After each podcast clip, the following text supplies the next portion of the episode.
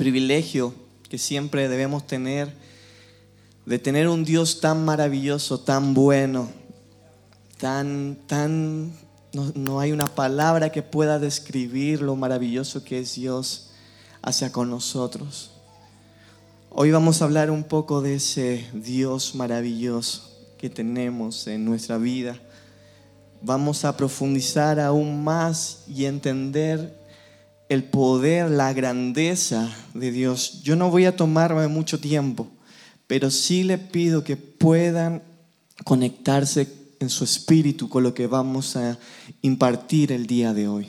Sí les pido que puedan estar concentrados para recibir cada una de las cosas que se va a decir.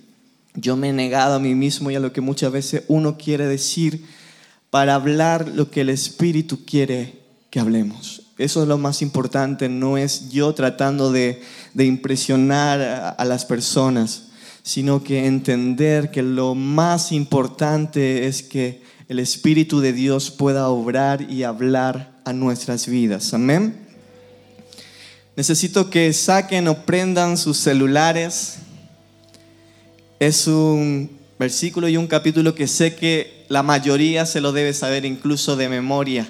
Pero vamos a profundizar un poco más en este capítulo que se encuentra en el libro de Juan 3, 16. Tal vez a los más antiguos incluso salían a las calles a predicar con este versículo en las plazas, en los lugares pero vamos a profundizar y ver la importancia de este versículo que tiene que ser en nuestras vidas y cómo esto puede operar en nosotros para comprender aún más el amor de Dios sobre nosotros.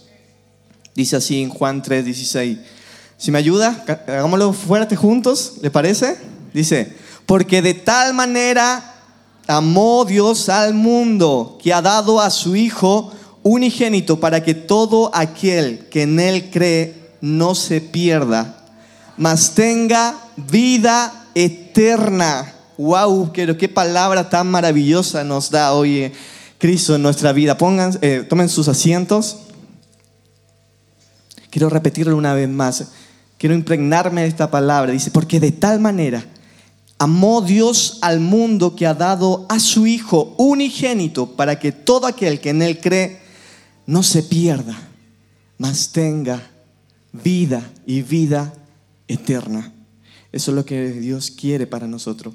La historia más apasionante que puede existir, la persona más apasionante, la persona con más pasión que puede existir, se llama Jesucristo. Ese es el tema de hoy. La pasión de Cristo. ¿Uno lo han escuchado en alguna película? pero sí es muy relevante lo importante que es y trascendente que fue lo que hizo nuestro Señor Jesucristo en una cruz. Marcó un antes y un después en la historia de la humanidad. Y puede ser cualquier persona, pero nadie puede estar en contra de eso, porque hubo un antes y un después desde que Jesucristo vino a la tierra. Científico, la ciencia, cualquier persona no puede debatir esto es algo que cambió la historia de la humanidad. Y es solamente una pasión entregada, pero podemos ver que si hay un amor verdadero, genuino, es lo que hizo nuestro Señor Jesucristo en una cruz. Delante conversaba con, con Fran acá y le hacía algunas preguntas. Yo le decía, Fran, ¿tú morirías por tu hija? Y él me decía, sí sí moriría por mi hija. Es tanto el amor que él tiene por su hija, sí moriría por su hija. Pero él me comenta y me dice, pero yo por otras personas no moriría.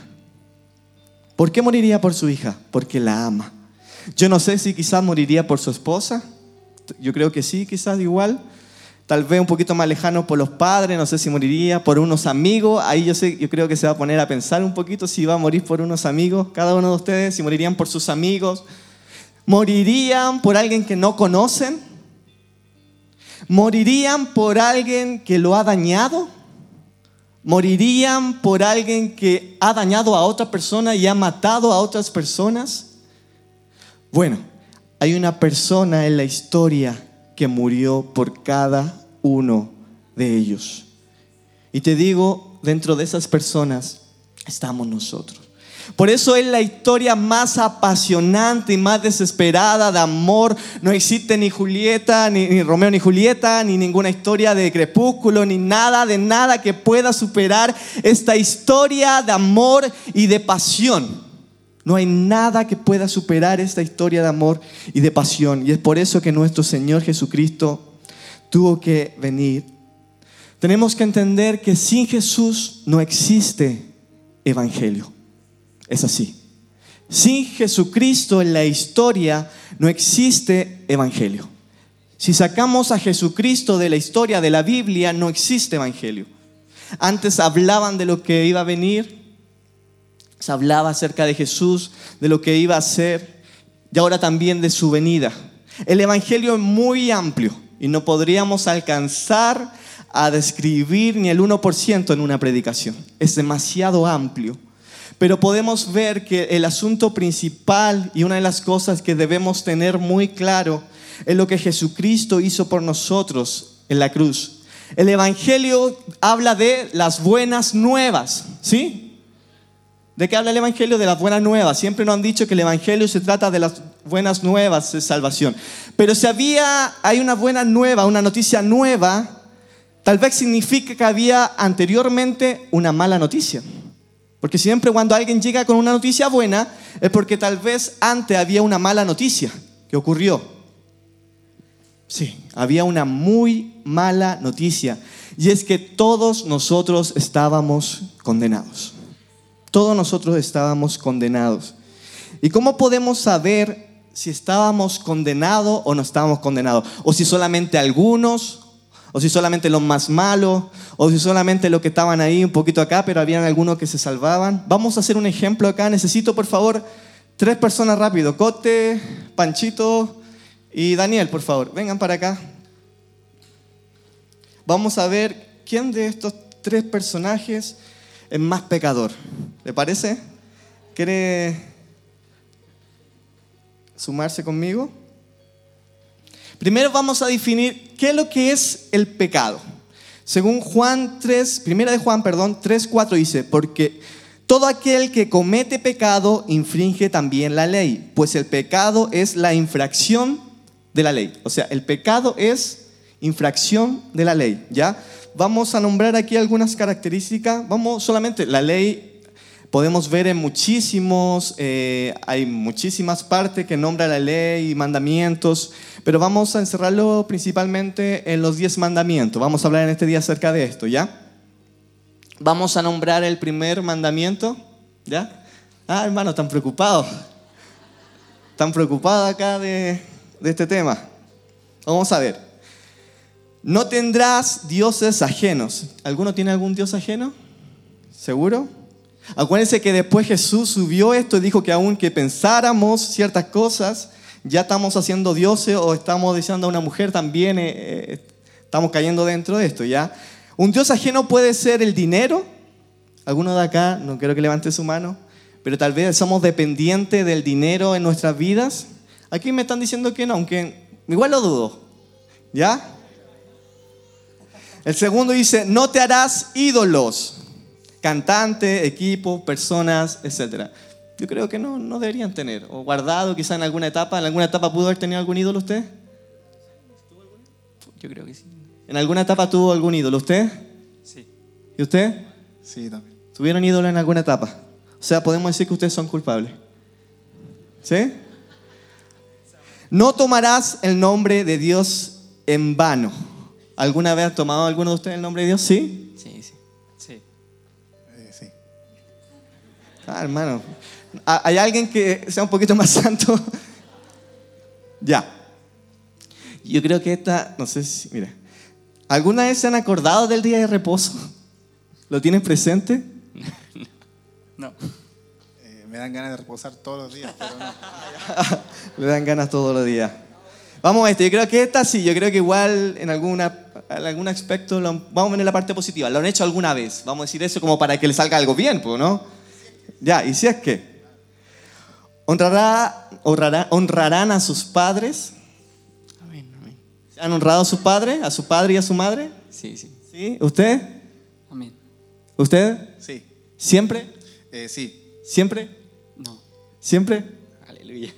Ah, hermano. Ya, este no, vamos, vamos, en este lo voy a omitir, voy a decir general nomás. Dice, no cometerás adulterio. Ya no voy a preguntar ahí nada, pero tienen que, tenemos, se ponen. Parece que varios acá también estamos, ¿ya? La palabra de Dios dice que aún en nuestra mente Jesús nos dijo.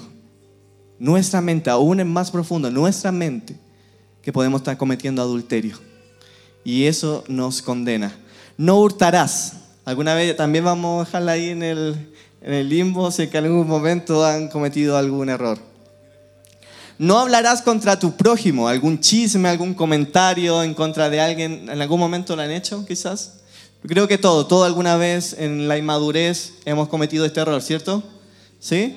Si hay, no, hay alguno que no, le voy a pasar micrófono para que predique él, porque sería santo. ¿Ya? No codiciarás. Desear a otro, codiciar algo. ¿Alguna vez han codiciado algo? ¿Sí? ¿Sí? ¿Sí? La verdad no, no puedo definir quién de ellos es el menos pecador, porque la verdad están parejitos. Pero hay algunos que tal vez puedan ser menos que otros.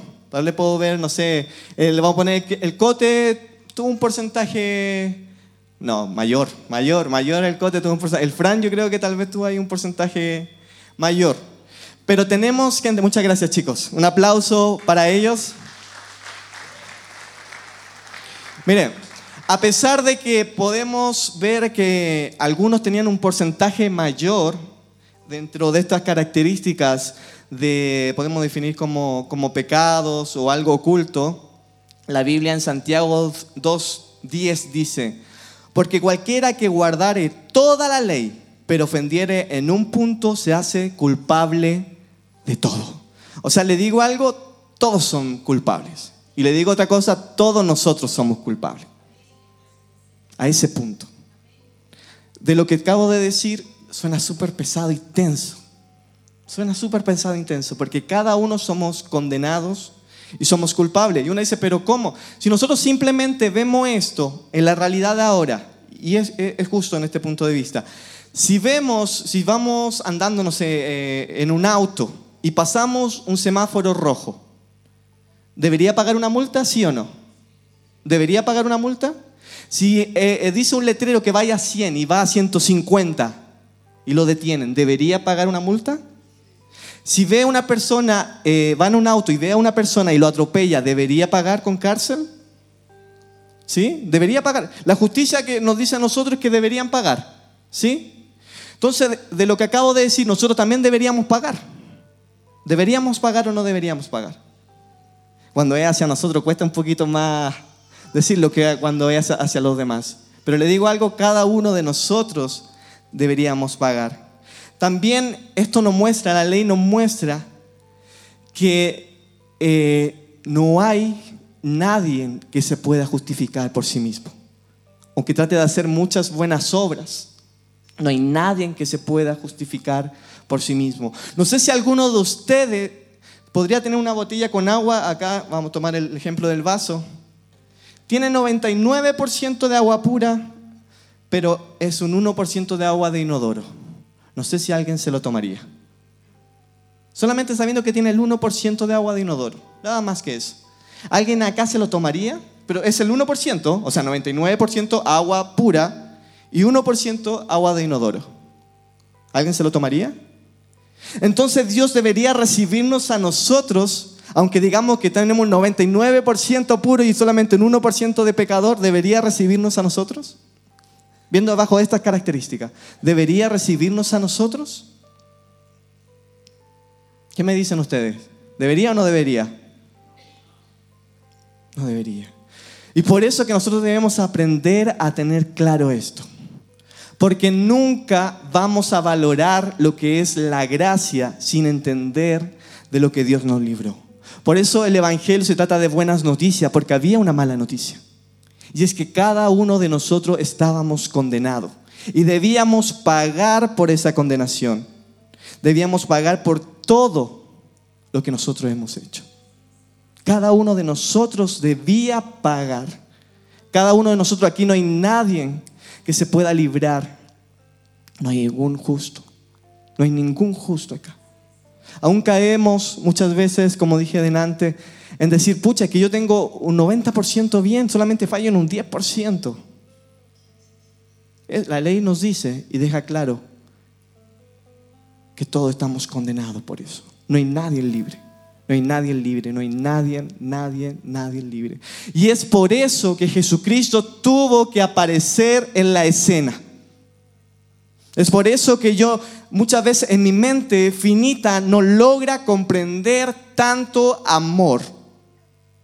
No logra comprender tanta misericordia por nosotros que aún siendo los más vil pecadores, aún si basuriándolo, aún si muchas veces, eh, eh, porque no me, quizá a mi punto de vista no me contestó una oración, yo me alejo de él, me alejo de la iglesia, me alejo de una congregación y no entiendo que lo más importante que ya podíamos recibir fue entregado en una cruz. Porque cada uno de nosotros era culpable. Cada uno de nosotros era culpable y es por eso que Jesucristo tuvo que aparecer en escena. Debemos tener conciencia de esto.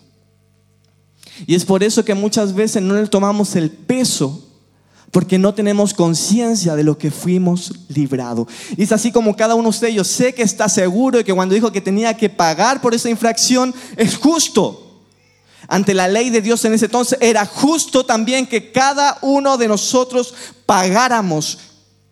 Y la Biblia dice que la paga del pecado es la muerte. Es la muerte. Y alguien debía pagar por esa muerte. No podía quedarse así. Dios no se va a contradecir. Y si la palabra de Dios dice que la paga del pecado es la muerte, alguien debía morir. Sí o sí. Pero fue tanto el amor de Dios por nosotros, fue tanta su misericordia que aún sabiendo que nosotros habíamos cometido el error, que nosotros no podíamos cumplir ni con la ley, ni con los mandamientos, ni con nada, quiso venir a hacerse hombre. Y no solamente hacerse hombre perdiendo su posición, sino que morir de la peor manera. Simplemente por tanta pasión que había en él por nosotros. Y es por eso que debemos entender y muchas veces nosotros nos ponemos a criticar, pucha, es que Dios, yo una vez conocí, con mucha pena cuento esto, unas personas que, una niña que, que veía en la iglesia adorar a Dios, adorar a Dios, y era maravilloso y siempre es bueno adorar y servir en todas las cosas. Pero ella me decía que eh, de repente perdí la, la conexión con ella y un día hablé con ella para saber cómo estaba. Y me dice que ya no estaba yendo a la iglesia. Yo le dije, ¿por qué no está yendo? Dijo, no, yo no estoy, en palabras, como ella me dijo, no estoy ni ahí con la iglesia, no estoy ni ahí con Dios. Y me mostraba su mundo, que era un mundo ya tremendo, estaba reventada su vida. Y decía, ¿pero por qué? ¿Qué es lo que pasó? Si yo te veía de cierta forma, ¿qué es lo que pasó en ti que cambiaste? No es que Dios no cumplió con el milagro que yo le pedí. No cumplió con el milagro, entonces yo me alejé de él. Porque Él debería cumplir con los milagros y con los requisitos que yo les pido. Y es porque su fe no estaba basada en la roca verdadera. Dios sí puede hacer milagros y Dios sí puede cumplir deseos, sueños. Yo no estoy en contra de eso para nada. Dios te puede dar y seguir sumando porque es un Padre eterno, bueno y bondadoso. Lo tengo seguro. Lo tengo seguro. Pero si Él no te da tus deseos, ¿qué va a pasar contigo? ¿Te vas a alejar de Dios? Si Él no te da lo que anhela, lo que te pides, tal vez simplemente Él está esperando una madurez en ti y en otra etapa de tu vida te lo va a entregar. Pero debemos tener claro que lo más importante ya lo hizo por nosotros. ¿Qué más importante que dar su vida en una cruz pagando para hacernos libres del pecado, de opresión? La Biblia dice que por sus llagas somos sanados. Y yo creo en ese Dios. Yo creo. Yo creo en ese Dios de milagro. Yo creo en ese Dios que, que te puede dar muchas cosas. Yo sí lo creo. Pero también creo que aunque no me lo dé, yo no voy a cambiar mi perspectiva de Él. Voy a seguir alabándolo. Voy a seguir exaltándolo a pesar que no tenga nada. Y eso es lo que tenemos que tener muy claro. Quiero dar un ejemplo que creo que deja muy claro de cómo debemos tener nuestra convicción. Iba un pasajero en un avión Y de repente se le acerca una azafata y le entrega un salvavidas. Y le dice, colócatelo porque te va a quedar muy bien, va a ser muy hermoso como te vas a ver. Y él toma el salvavidas y se lo coloca. Y se agarra a él. Y de repente los demás pasajeros lo empiezan a mirar y se dicen, ¿qué está loco? ¿Cómo se pone un salvavidas y aquí estamos en el aire, no ha pasado nada? Y se empiezan a burlarle de él porque le habían dicho que se iba a quedar bonito y al final la gente en vez de estar eh, diciéndole piropos cosas buenas, se estaban burlando de él. Entonces él empieza a sacarse el salvavidas y de repente la salfata se, se acerca nuevamente y dice, no, no, no, no te lo saques, no te lo saques.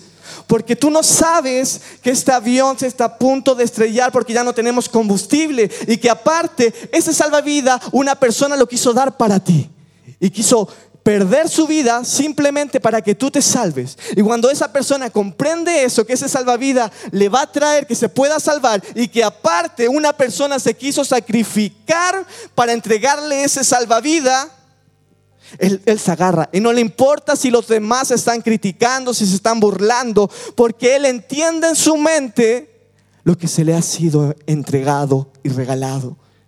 Esa es la gracia de Dios. ¿Qué importa si los demás no comprenden muchas veces la palabra de Dios? Y Pablo dice que para muchos el Evangelio será locura. ¿Estás loco? ¿Cómo haces eso? Pero para los que entienden de qué se trata esto, lo valoran, lo aprecian. Porque entienden que al Rey de Reyes y Señor de Señores le costó todo no algunas cosas, no un poco de sangre, no un poco de dinero, ya yo te compro con un, par de monedas de oro. Le costó todo, absolutamente todo.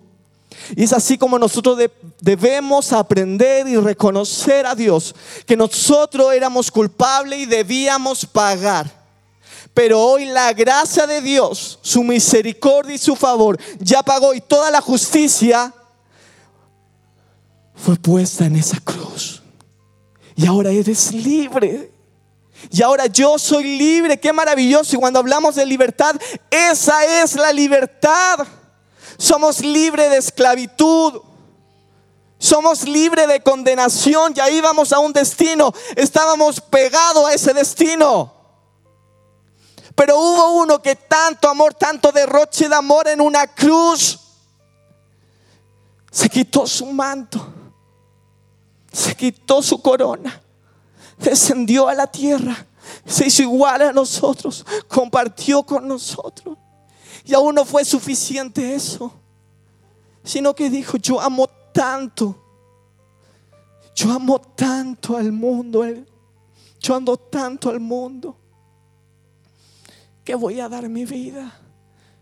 Satanás dijo, epa, si hay alguien que tiene que pagar y la Biblia dice, la paga del pecado es la muerte. Y te digo algo, Satanás tenía la razón, alguien debía pagar y lo dijo. Pero Jesús levantó la mano y dijo, yo voy a pagar. Yo voy a pagar. Yo voy a pagar porque los amo tanto. Es tanta la pasión que tengo hacia ellos que yo voy a pagar por eso. Y no solamente voy a pagar por sus vidas, sino que a través de eso los voy a hacer libre. Y por mis llagas van a ser sanados. No solamente físicamente, sino que emocionalmente. Van a ser sanados sus prejuicios. Van a ser sanados todo lo que hay dolor dentro. Toda la angustia. Tú ya eres libre. Que nada te diga lo contrario. Es tanto el amor del Padre que dio a su Hijo unigénito el único que tenía. Yo no sé si tú eres capaz de dar a tu hijo, no. Pero dio a su hijo unigénito por personas que lo iban a piedrar, que lo iban a lastimar. Pero te digo algo, es tanto el amor de Dios por tu vida que aún sabiendo los errores que cometerías y que yo cometería, aún así lo hizo. Porque para Dios nuestra vida ya, Él ya sabe todo. Desde el principio sabe el fin de nuestras vidas. Sabe tus errores, tus complejos, tus prejuicios, muchas veces nuestra envidia, nuestro rencor. Y que otra persona, ¿quién haría eso por ti? ¿Acaso alguien haría eso por ti? ¿Acaso el sistema haría eso por ti? Te digo algo, ni siquiera tus padres podrían hacer tanto por ti. Ni siquiera la persona que tú crees que te ama tanto podría hacer eso por ti. Y si algún momento pensaste que nadie te amaba, mira esta historia de amor. Mira esta historia de amor y vas a ver la historia más maravillosa de amor que existe y que ha existido y que existirá por los siglos de los siglos. Esa es la historia del Rey de Reyes, el Señor de Señores. Entonces cuando ya tenemos el entendimiento y nuestro espíritu está depositado, lo que Jesús hizo por nosotros, nuestra vida empieza a cambiar. Y vamos para allá diciendo, no importa. Quizás yo no tengo esto, quizás yo no logre esto, pero yo ya sé que el Rey de Reyes dio todo por mí. Y yo empiezo a levantar mis manos y adorar libremente porque yo sé a quien adoro y yo sé quién dio todo por mí. Y yo empiezo a levantar mis manos y agradecer a Dios por tanto amor entregado en una cruz del Calvario. Y es así cuando nuestra adoración empieza a cambiar porque empezamos a entender a quien adoramos y no adoramos a una imagen ni a un Dios muerto, sino que a un Dios verdadero y genuino ese es el Dios que adoramos. Ese es el Dios que ha transformado todo. Después de Juan 3:16 hay una parte abajo que dice, quiero que esto es, tan hermoso también, que puedan recibirlo en su espíritu, no solamente en su mente. Y aquí nos aclara mucho lo que tiene que ver con la ley o con lo que muchas veces nosotros pensamos o creemos. Dice, porque no envió Dios a su Hijo al mundo para condenar al mundo, sino para que el mundo sea salvo por él. No envió a Jesucristo para condenarnos, sino para que seamos salvos por él para cambiar nuestra dirección. Qué palabra tan maravillosa que no envió a su Hijo para condenarnos, sino para hacernos salvos. Y eso me voló la cabeza. Yo cuando empecé a comprender, no solamente de este pasaje, lo había leído millones de veces cuando era pequeño, pero cuando le tomé el peso de lo que dice, algo cambió en mí y algo se prendió en mí. Wow, Dios, como tanto amor que no lo merezco, aún sabiendo mis errores. Pero es así, entendiendo eso, es que ya empiezo a cambiar. Ya empiezo a cambiar y agradecer Agradecer a Dios, agradecer a Dios, adorarle, exaltarle, reconocer su grandeza, su amor, su bondad por nosotros. Te pido que te pongas de pie.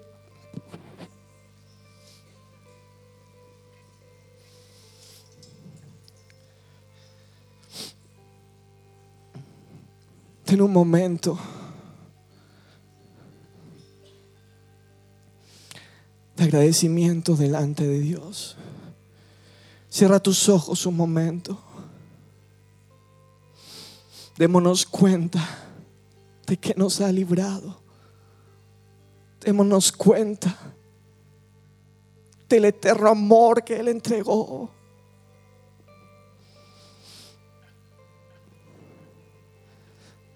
Y nos rendimos delante de Él, Señor. Es tu amor que nos sostiene, Señor. Ya no somos esclavos, Señor.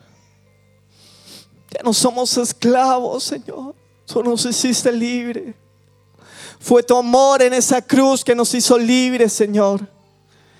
Fue tu amor en esa cruz que transformó todo en nosotros. Es así como nosotros debemos entender y comprender y agradecer, agradecele un momento con tus palabras. Gracias Señor por tanto amor entregado en esa cruz. Gracias Dios por tu misericordia, por tu favor. Gracias Dios porque yo debía pagar, yo debía pagar, pero tú pagaste todo. Tú pagaste todo, Señor. Tú pagaste todo, Señor. Tú pagaste todo, papá. Absolutamente todo, Señor. Gracias, Señor, porque ya no somos esclavos. Ya no somos esclavos, Señor, sino que somos libres en ti, papá. Gracias por este tiempo hermoso, Señor. Gracias por el poder de tu palabra. Gracias porque podemos confiar y depender de ti en todo, Señor. Porque podemos, Señor, fluir en ti. Gracias, Señor.